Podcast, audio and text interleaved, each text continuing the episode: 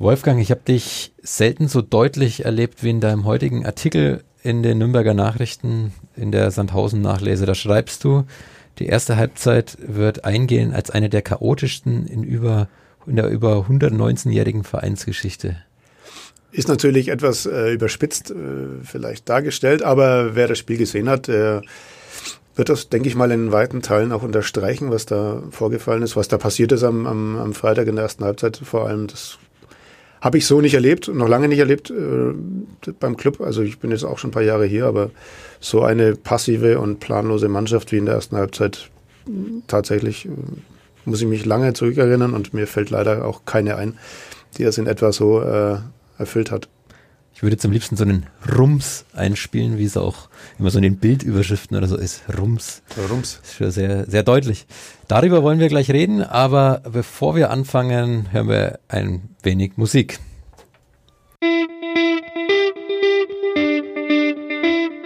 Kadepp. Der Club-Podcast von nordbayern.de.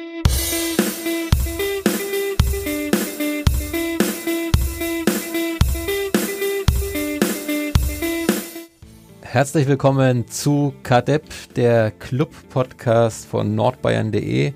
Ähm, wir sind heute in, bei Folge 5. Ja, soweit sind wir schon. Und wir haben heute auch einen neuen Gast, einen Newcomer.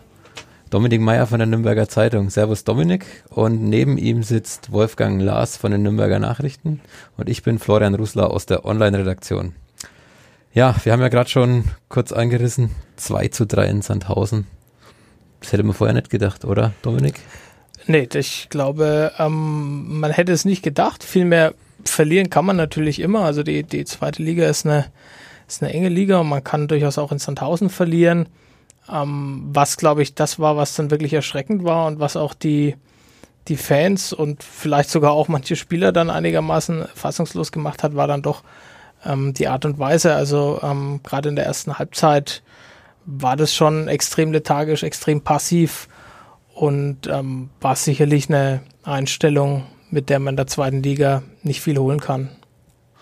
Ja, ich habe auch diese, diese Zweikampfquote des Trainers, die er da noch präsentiert hat, versucht zu recherchieren. Ich habe es nirgendwo gefunden, aber er hat die Info dann offiziell nach dem Spiel weitergegeben, dass nach 25 Minuten gerade mal 10 Prozent der, der Zweikämpfe gewonnen werden konnten und das ist natürlich schon ein Wert, der der einfach nicht geht. Also äh, zehn Prozent, jeder zehnte Zweikampf äh, wird gewonnen, neun in Folge verloren oder äh, es war unerklärlich, wie sich die Mannschaft da präsentiert hat, obwohl sie eigentlich wusste, was auf sie zukommt. Das ist halt einfach eine körperbetonte athletische Mannschaft der SV Sandhausen. Sie haben es großartig gemacht, also muss man wirklich sagen, auch die, die ehemaligen Nürnberger in der Mannschaft, Förster, Dickmeier, Gislason, äh, haben das reingehauen, was sie konnten und das hat für den Club dann letztlich sogar zu drei Punkten gereicht. Wobei man natürlich auch sagen muss, klar, wenn, wenn du das 2-2 machst, dann solltest du normalerweise dann nach so einer Leistung wenigstens mit dem Punkt dann zufrieden sein. Dann würde ich zu sagen, wie auch gestern und vorgestern ein paar Mal zu hören war, wir wollten dann das Spiel unbedingt noch gewinnen. Gut, spricht für die, spricht für die Ziele des Vereins, aber war vielleicht in der Situation nicht, nicht hundertprozentig clever, da nochmal äh, aufs Ganze zu gehen, wobei das Tor ja nach dem Standard fiel. Das äh, hätte man auch äh, relativ einfach verteidigen können, finde ich. Ja, das war ja ein brutaler Fehler. Also ich würde jetzt nicht nur Martenia allein dieses Tor ankreiden. Ähm, Fehler, sie haben halt einfach diesen Spieler da vergessen am Strafraum. Der, der Türpitz durfte ja aus 16 Metern einfach mal äh, mit Schmackes draufhauen. Ja, wer da zuständig war oder wer gepennt hat, wird sicherlich angesprochen worden sein in der, in der Analyse. Aber es sah natürlich schon komisch aus. In der 89. darf da einer aus 16 Metern völlig unbedrängt ja. aufs Tor schießen. Also sollte einer ja. Mannschaft wie dem Club eigentlich nicht passieren. Ja, ähm, ist es ein Einstellungsproblem, weil wenn man jetzt diese Zahlen, 10% der Zweikämpfe nach 25 Minuten, jetzt bist du ein ehemaliger Bundesligist, hast gegen Bayern München, gegen Borussia Dortmund gespielt und musst dann nach dem Abstieg wieder nach Sandhausen. Ja, möglicherweise. Also das haben zumindest auch einige Spieler nach dem Spiel gesagt. Also Asker Sörensen beispielsweise hat gesagt, wir waren eigentlich vorbereitet auf Sandhausen, aber wir hatten ein Mentalitätsproblem. Und das ist schon so ein bisschen was, was sich ja ähm, auch in einem HSV-Spiel gezeigt hat. Ähm, bloß im HSV-Spiel, da passt das nicht so gut dazu, was du gesagt hast, äh, dass man vielleicht als ehemaliger Bundesligist, der sich vielleicht so geistig immer noch ein bisschen in der Bundesliga wähnt, ähm, dass man da gegen Sandhausen vielleicht nicht so motiviert ist, äh, denn HSV ist ja ein direkter Konkurrent auf jeden Fall im Kampf um den Aufstieg, in dem man ja eigentlich zumindest ansatzweise eingreifen wollte. Äh, und äh, da war ja dann auch schon zu sehen, gerade gegen Ende des Spiels, äh, dass die Mannschaft ziemlich auseinandergefallen ist. Ja, wobei man muss natürlich schon auch aufpassen, das jetzt alles äh, nochmal auf die alte Mannschaft zu schieben. Es ist ja letztlich eine in weiten Teilen neue und äh, es waren jetzt aus der alten, aus der alten Saison noch fünf Mann, glaube ich, in der Stadtteil, fünf oder sechs. Ähm, das heißt, äh, ein Teil der Mannschaft ist neu. Ähm, der hat das gar nicht mitgemacht letztes Jahr und äh, dann fragt man sich natürlich schon, wie, wie das dann auch so übergreifen kann. Ja, also die, die Neuen waren jetzt nicht viel besser als die, die schon da waren. Also äh, es war einfach ein, ein wie, wie Kaiki das auch gesagt hat, ein kollektives Problem, da nicht reinzufinden in dieses Spiel. Mhm. Ähm, wir haben ja eine Facebook-Gruppe, das wissen vielleicht auch noch nicht, noch nicht alle Zuhörer, die, die heißt auch KADEP, der Club-Podcast. Und da haben auch einige User ähm, schon ihren Unmut über die Leistung des Clubs am Samstag, äh, am Freitag ähm, geäußert. Unter anderem Rainer Stoll. Er sagt, es darf einfach nicht passieren, dass eine Mannschaft dermaßen lustlos zu einem Spiel antritt. Das muss man Kanadi ankreiden.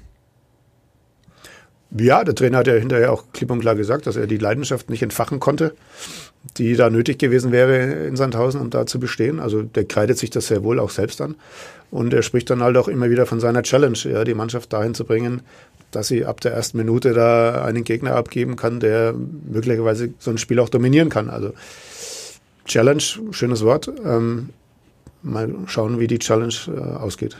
Wobei man natürlich auch sagen muss, ähm, diese Einstellung, diese Mentalität lässt sich natürlich auch nur begrenzt äh, trainieren. Also klar muss der Trainer ähm, schauen, es gehört zum Aufgabenbereich des Trainers, dass die Mannschaft mit der entsprechenden Einstellung ins, ins Spiel geht, die man in der zweiten Liga oder auch speziell gegen so Gegner wie Sandhausen braucht.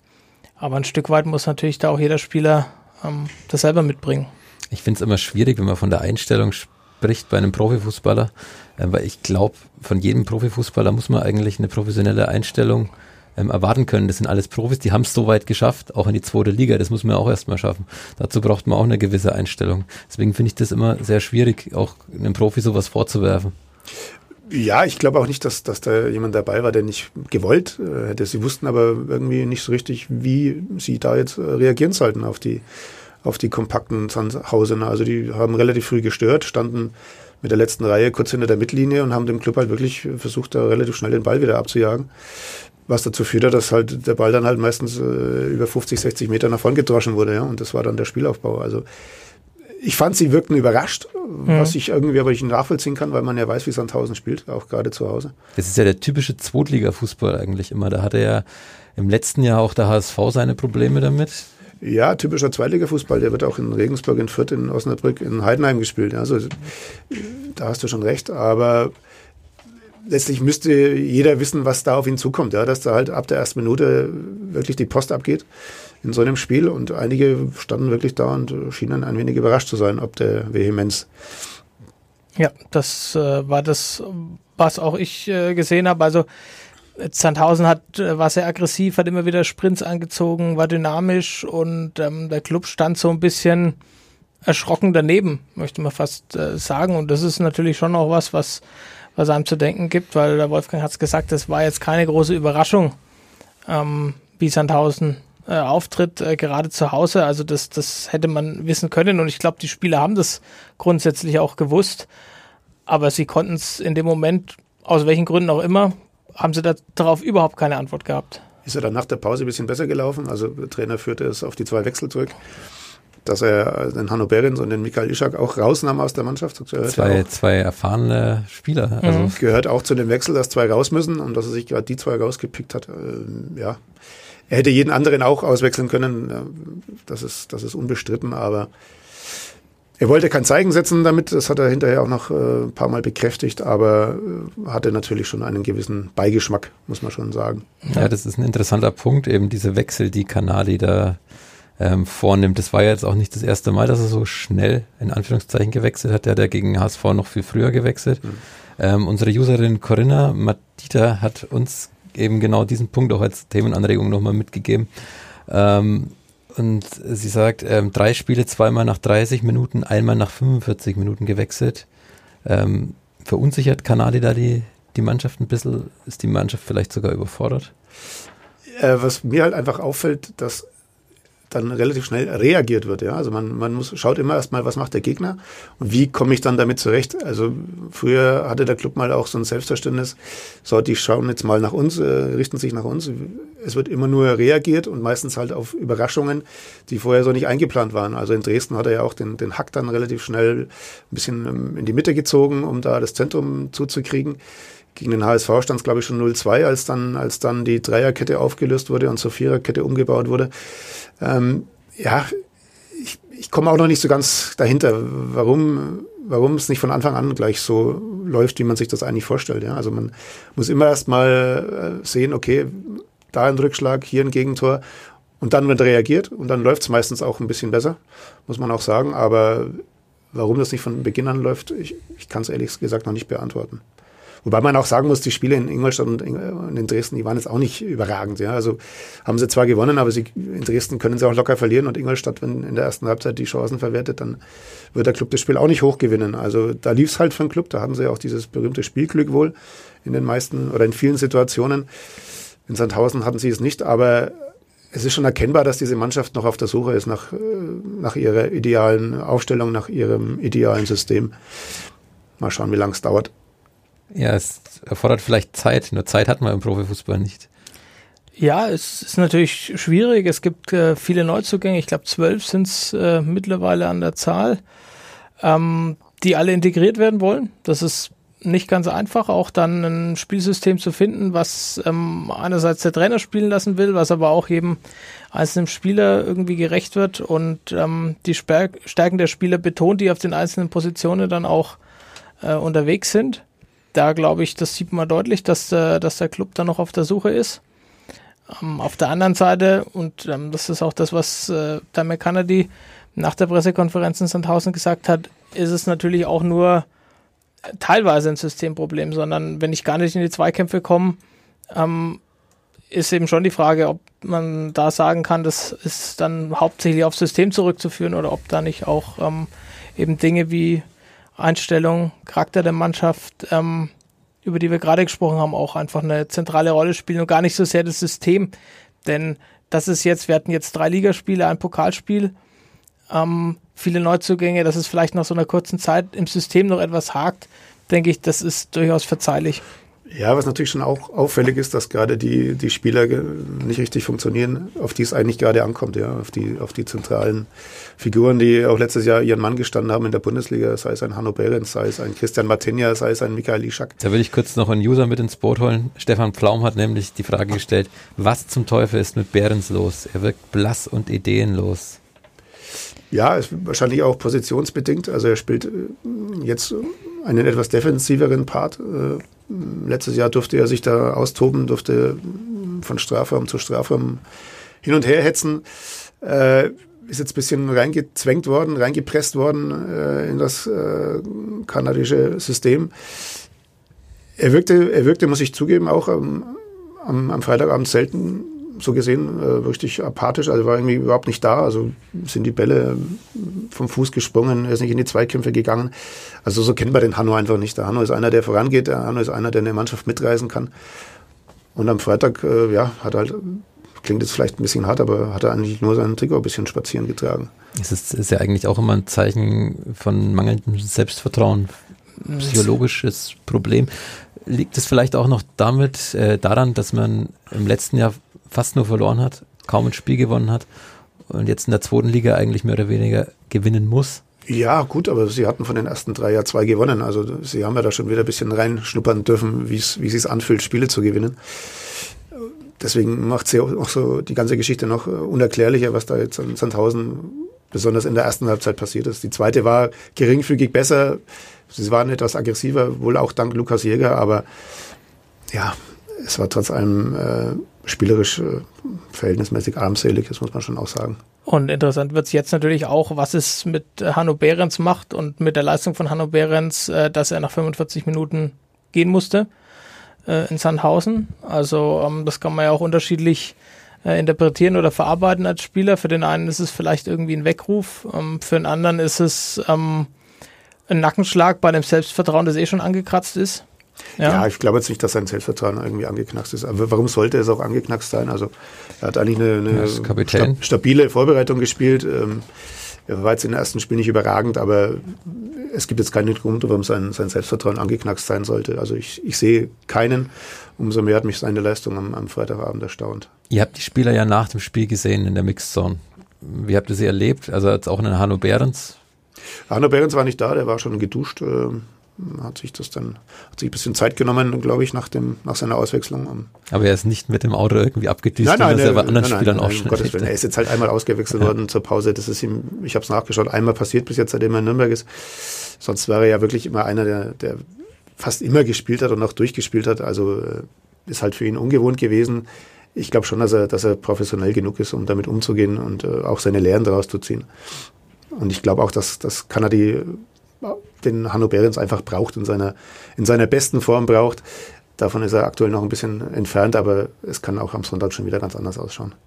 Also Sebastian Kerk hatte ich den Eindruck, war richtig, richtig enttäuscht in der Mixzone. Also ähm, ich glaube auch schon, dass es bei den, bei den Spielern ähm, Spuren hinterlassen hat. Also ich glaube, man kann als Profi ja doch auch ganz gut einschätzen, ähm, was man da geboten hat auf dem Platz. Zweite Halbzeit war es sicherlich ein Stück weit besser, war es aber natürlich jetzt auch keine, keine Gala-Vorstellung, aber ich glaube, dass die erste Halbzeit echt schlecht war, das, das wussten die Spieler schon. Also muss ich dich kurz mal abgrätschen. Ähm, ich glaube, sie waren vor allem enttäuscht, dass sie halt das Spiel so kurz vor Schluss noch verloren haben, trotz ihrer schlechten Leistung. Ja, mag und dass sie sein. dann natürlich auch noch vom Fanblock antreten mussten, ja, und ähm, sich auch ein paar Kommentare anhören mussten, die wahrscheinlich nicht so richtig motivierend waren, äh, kommen auch noch dazu. Also war für sie alle ein gebrauchter Abend. Ähm, ja, aber ich glaube, ausschlaggebend letztlich für die schlechte Laune in der Mixzone war vor allem das späte Gegentor, weil wenn du mit so einer Leistung noch einen Punkt holst, dann müsstest du eigentlich äh, durch die Mixzone tanzen vor Freude, vor Glück und äh, ja,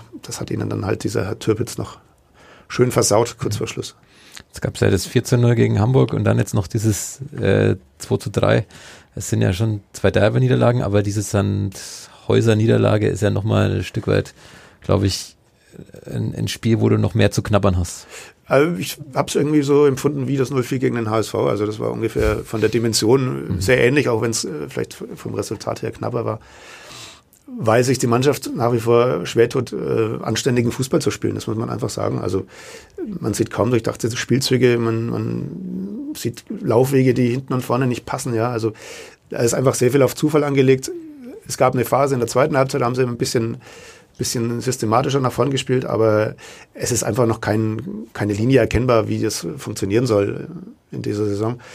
Möglicherweise dauert es einfach noch vier, fünf, sechs Spiele. Das hat Martin ja auch schon nach dem Spiel in Dresden angekündigt. Also sie wollen nach sechs, acht Spielen mal einen Strich ziehen und schauen, wie es aussieht, wo sie stehen, wie sie gespielt haben. Und bis dahin, ja, betiteln sie es als Findungsphase und äh, muss man wahrscheinlich auch erstmal so akzeptieren, weil die Saison ja, wie gesagt, noch sehr jung ist.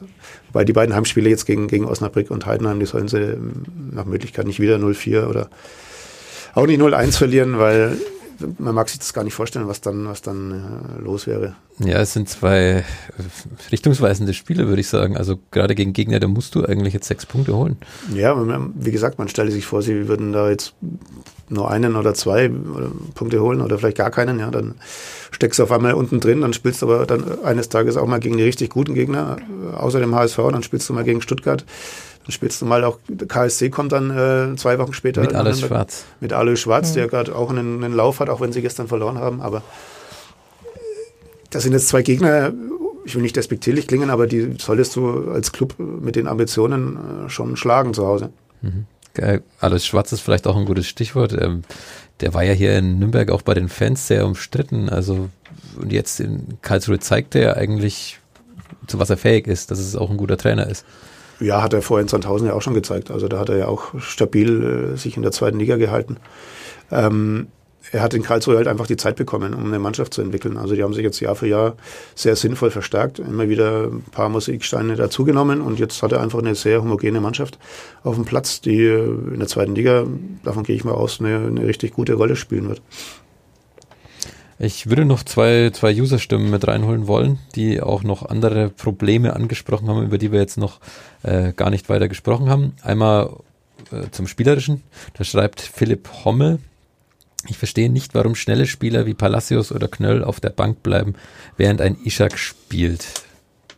Habt ihr da Informationen? Weil die beiden, also gerade was Palacios jetzt zum Beispiel gegen PSG gezeigt hat, wäre ja durchaus schon nicht so schlecht. Ähm, ich mische mich jetzt einfach mal kurz ein. Also er wurde eingewechselt äh, zu einer Phase, als PSG gerade äh, die U17 eingewechselt hat. Also bisschen überspitzt, aber die haben tatsächlich dann mit zwei oder drei 17-Jährigen, einem 18-Jährigen gespielt und ja, das war natürlich nicht mehr die, die erste Mannschaft von PSG, die da auf dem Platz stand. Das muss man auch wirklich mal äh, extrem relativieren. Er ist ein schneller Spieler, ein technisch guter Spieler. Er bringt es aber irgendwie noch nicht so richtig auf den Platz. Möglicherweise kriegt er jetzt auch mal seine Chance, nachdem es bei einigen anderen Flügelspielern gerade nicht so richtig gut läuft. Mal gucken. Zumal er ja auch in der vergangenen Saison jetzt auch kein, äh, kein Spieler war, wo man gesagt hat, okay, äh, er bringt die Mannschaft jetzt weiter, also sofort weiter. Ja, aber sie haben ja noch andere Alternativen. Auch ein Lohkemper war jetzt wieder auf der Bank. Mhm. Also der hat auch eine sehr gute Vorbereitung gespielt. Ein schneller Spieler, der ihnen mit Sicherheit davon auch äh, gut tun wird, wenn er jetzt mal richtig fit sein sollte, die nächsten, die nächsten Tage oder fit werden sollte. Also sie haben schon noch ein paar Alternativen draußen sitzen, so ist es auch nicht. Und äh, Knöll hat ja auch immerhin die zweiten 45 Minuten dann äh, gespielt gegen Sandhausen. Äh, wobei da auch natürlich ähm, die Frage ist, warum er sich jetzt genau für Knöll entschieden hat. Er hätte beispielsweise auch Hack einwechseln können. Das ist vielleicht auch dann eine Geschmacksfrage oder wie siehst du das? Naja, gut, ihr wollt einen Spieler haben, der halt die Bälle vorne behauptet und festmacht und auch ablegen kann, mal auf Dovedan zum Beispiel. Äh, das war in der ersten Halbzeit ja eigentlich überhaupt nicht der Fall. Da war, das war ja Flipper, was sie da gespielt haben. Der hm. Ball kam nach vorne und wurde wieder weggeschossen. Also Zweitliga-Fußball. Ist, ist, ist, ich sage dann auch ein paar Mal unglücklich vom, vom, vom Fuß gesprungen. Also er tat sich schwer, den Ball da zu behaupten. Das hat der Knöll ein bisschen besser gemacht, muss man schon sagen. Äh, auch nicht überragend, aber ja, sie suchen immer noch. Also sie haben nach wie vor nicht die, die ideale Besetzung. Mal gucken, was er auch bis zum, bis zum 2. oder 3. September, ich weiß nicht, wie lange gewechselt werden darf, äh, noch kommt. Also ich glaube, dass da noch einiges im Busch ist. Ähm, aber wie viel soll denn noch kommen? Also es ist ja schon so viel passiert beim Club in diesem Jahr. Ja, es ist viel passiert, aber äh, zum Vergleich nach dem Abstieg 2014 äh, kamen 18 neue. Also da war nicht mehr viel übrig von der alten Mannschaft. Sie versuchen sich gerade ein Bild zu machen und äh, schauen, wer aus der alten Mannschaft helfen kann. Und wenn die halt gerade alle nicht gerade den, den besten Eindruck hinterlassen, dann kann es auch sein, dass sie da nochmal auf Positionen tätig werden, mit denen man vielleicht gerade gar nicht rechnet. Also da kann schon noch einiges passieren, da bin ich mir relativ sicher. Und es ist ja auch äh, zu vermuten, dass vielleicht der ein oder andere Spieler den Verein noch verlässt. Ähm, hast du da Kandidaten im Kopf? Ja, sie werden natürlich nicht mit einem 30er Kader in die, in die weitere Runde gehen, aber ähm, es sind natürlich auch Spieler dabei, die aktuell da oben mittrainieren, aber normal zu U21 gehören. Also Sie haben jetzt äh, zehn Abgänge, glaube ich, ähm, elf bis zwölf äh, Zugänge. Also hat sich ja noch nicht so viel getan, muss man ehrlich sagen. Aber ich glaube schon, dass da bis, bis äh, Anfang September noch äh, ein bisschen Bewegung reinkommen könnte. Ja, also passend dazu passt der Kommentar von Christian G. Silberhorn. Ähm, er spricht über die Neuverpflichtungen und sagt, es ist eine One-Man-Show, die ist sehr riskant und im Moment schaut es nicht danach aus, was die Verpflichtung des Trainers und diverser Spieler rechtfertigt. Am Ende muss sich jeder im Verein an den Ergebnissen messen lassen und ich sage es mal so, die Leistung der Mannschaft am Platz spiegelt die Leistung der Vereinsführung wider. Steile These. Steile These und ähm, ich sage einfach, es ist der dritte Spieltag. Sie haben jetzt in Sandhausen verloren. Hätten mit einer katastrophalen Leistung fast noch einen Punkt geholt. Ähm, sehen wir es mal von der positiven Seite. Und Sehr positiv. Man sollte, nein, aber ich finde, man sollte schon auch, auch dem Trainer und einfach auch den Neuzugängen der Mannschaft auch ein bisschen Zeit geben, auch wenn es gerade wirklich nicht gut aussieht, muss man ehrlich sagen. Aber keiner möchte irgendwie schon nach drei oder vier Wochen oder fünf, sechs Wochen beurteilt werden, wenn er irgendwo äh, einen neuen Job antritt. Also das würde uns wahrscheinlich genauso gehen. Jeder versucht da erstmal reinzufinden, jeder versucht sich erstmal seinen Platz äh, zu schaffen und ähm, ich glaube, man sollte ihnen jetzt auch wirklich noch ein bisschen Zeit und Ruhe geben, auch wenn es gerade, wie gesagt, vielleicht nicht so läuft, wie sich das viele vorstellen. Ja, das denke ich auch. Also ich glaube, da muss man schon auch aufpassen, dass man jetzt nicht nach äh, vier Pflichtspielen die es jetzt letztendlich waren, äh, schon den Stab über allem bricht und, und jetzt sagt, also Vereinsführung hat alles falsch gemacht und die Mannschaft taugt nichts und die Neuzugänge sind alles schlecht. Ähm, das ist, glaube ich, auch einfach, einfach nicht der Fall. Also wenn man sich jetzt äh, Spieler anschaut wie, wie Dovedan oder ähm, wie Geis beispielsweise ähm, oder auch Medeiros, ähm, also da ist schon auch Qualität da und das sieht man auch ähm, zumindest gelegentlich, wenn die am Ball sind und äh, Ziel ist eben, die Spieler so ähm, hinzubekommen, die Mannschaft so hinzubekommen, dass man das in Zukunft regelmäßig sieht. Und ähm, das ist jetzt einfach die Aufgabe äh, des Trainers. Aber ich denke eben auch, äh, da muss man schon auch realistisch sein, dass sowas eine gewisse Zeit braucht. Ähm, und die muss man ihm auch geben. Also jetzt sozusagen alles sofort wieder völlig in Frage zu stellen, halte ich ehrlich gesagt auch für schwierig. Ja, und es könnte ja tatsächlich, wenn es so läuft, wie Sie sich das vorstellen, wenn Sie jetzt die beiden Heimspiele, warum auch immer, gewinnen sollten, dann, dann wären sie mit. Sagt er mit einem Lachen. mit drei Siegen, zwei Niederlagen ja nicht so katastrophal gestartet. Sie sind im Pokal noch dabei, müssen in Kaiserslautern jetzt auch nicht zwingend ausscheiden. Also man muss halt den Ball vielleicht auch hin und wieder ein bisschen flacher halten, als ihn nach oben zu bolzen, um gleich wieder. Schön, schöne Floske. schöne Phase. Ähm, wir haben jetzt wirklich über 20 Minuten sehr negativ geredet. Vielleicht sollten wir mal ein bisschen konstruktiver an die ganze Sache rangehen. Was macht uns denn Mut eigentlich daran, dass es jetzt besser wird? Dass Gibt's es halt der Club ist. Also klingt vielleicht auch bescheuert, aber ähm, mit dem Club hat man so viel erlebt, so viel Positives, so viel Negatives, so viele überraschende Wendungen auch immer wieder. Also ähm, ich glaube nicht, dass, dass jetzt der Trainer schon angezählt werden sollte. Der Trainer hat auch in anderen Vereinen gezeigt, dass er eine Mannschaft entwickeln kann, wenn er die Zeit dafür bekommt. Ähm, dass es vielleicht in der zweiten Liga, in der zweiten deutschen Liga etwas anders zugeht als äh, in der österreichischen ersten, hat er mit Sicherheit auch schon mitbekommen, aber ich glaube, er ist auch einer, der sehr selbstkritisch äh, mit sich umgeht, der auch Spiele wie in Sandhausen natürlich äh, die ganze Nacht noch hinterfragt, was da schiefgelaufen sein könnte. Und ich glaube schon, dass Herr kan Kanadi, Kanadi heißt er, ne? Mhm. Äh, seine Lehren daraus zieht und äh, nächste Woche wieder eine Mannschaft auf den Platz schickt, die, ich glaube jetzt mal auf Holz, gut genug sein sollte, um Osnabrück zu schlagen. Das ich finde, das sehr, ich muss noch kurz ja. ähm, auf Wolfgangs Aussage noch eingehen. Ähm, ich finde es übrigens sehr, sehr angenehm, dass Kanadi da immer so selbstkritisch dann sich dann auch hinstellt und dann so klar auch anspricht, was falsch gelaufen ist nach dem Spiel. Das kennt man nicht von jedem Trainer. Ja, das muss man ihm wirklich zugute halten. Andererseits wirft es natürlich auch Fragen auf, wenn er hinterher die Leidenschaft der ja. Mannschaft äh, anspricht, die Einstellung der Mannschaft anspricht. Wo er ja auch verantwortlich ist. Also. Wofür er natürlich auch verantwortlich ist, ganz klar mit seinem Trainerteam. Ähm, hat bislang noch nicht so hundertprozentig geklappt. In Ingolstadt war es ein, ein heißer Kampf. Da haben sie Ingolstadt, äh, ja, einem Drittligisten, einem sehr guten Drittligisten, eigentlich einem, ja, vom Niveau her fast einem Zweitligisten ein offenes Spiel geliefert. Ähm, Jetzt in Sandhausen lief es äh, in der ersten Halbzeit katastrophal, muss man sagen. Zweite Halbzeit bisschen besser, aber jetzt alles an dem einen Spiel festzumachen, wäre auch, nicht, wär auch nicht okay. Also sie sollten die Chance kriegen, das wieder gut zu machen und dann schauen wir weiter. Ja, und ich denke auch, weil du gesagt hast, was gibt's Positives?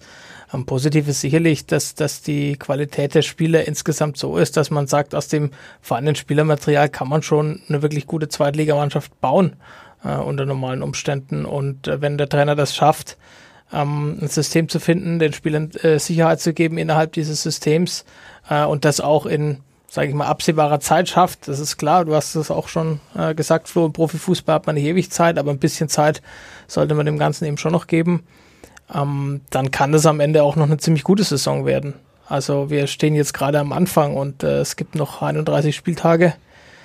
Und insofern glaube ich, ähm, gibt es jetzt auch noch keinen Grund, als, als Clubfan sich, sich weinend unterm Schreibtisch zu verstecken. nee, das nicht. Aber das Problem sind halt wie immer die Erwartungen vor der Saison.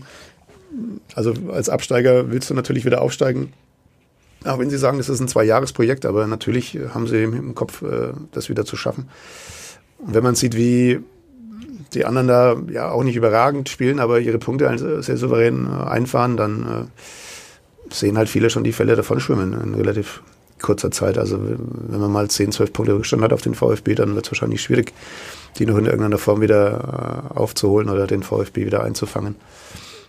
Ich glaube, das ist viel, das ist, was viele Leute gerade ein bisschen umtreibt, dass die Perspektive gerade vielleicht nicht die allerbeste ist, wenn man auf die Tabelle schaut, aber kann sich ja auch in zwei, drei, vier Wochen schon wieder ein wenig geändert haben.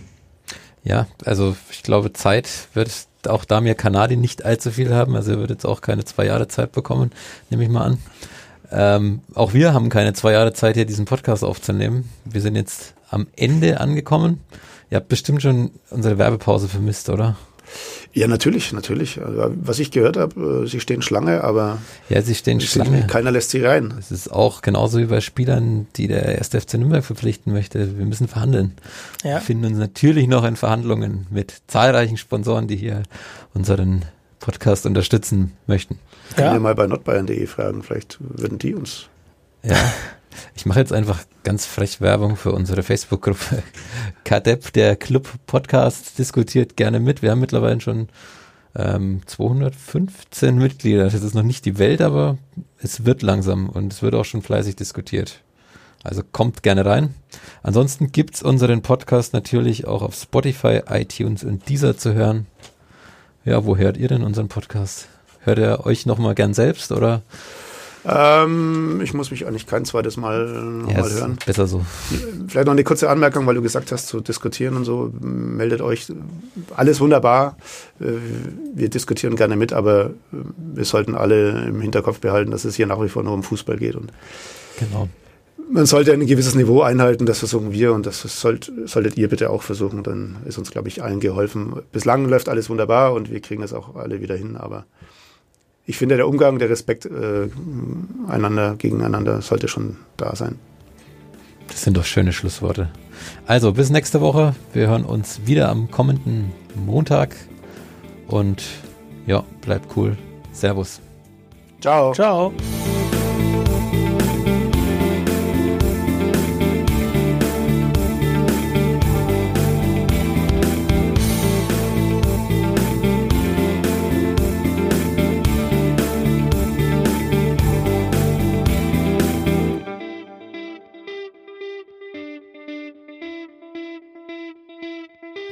Mehr bei uns im Netz auf nordbayern.de